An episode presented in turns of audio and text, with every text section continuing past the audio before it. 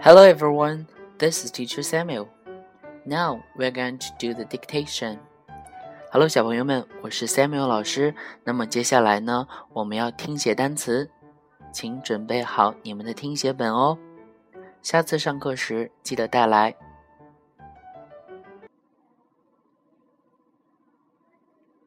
Fox,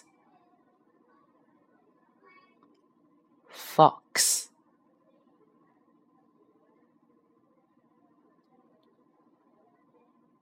Yarn. Yarn.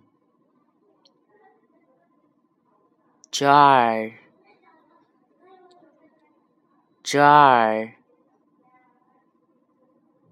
Jet. Jet. Watermelon. Watermelon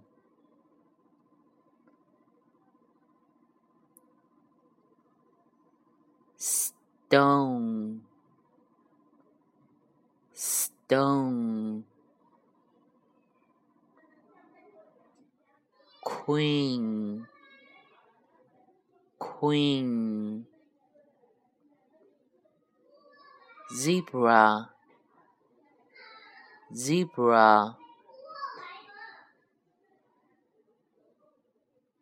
Volleyball volleyball. Vegetables.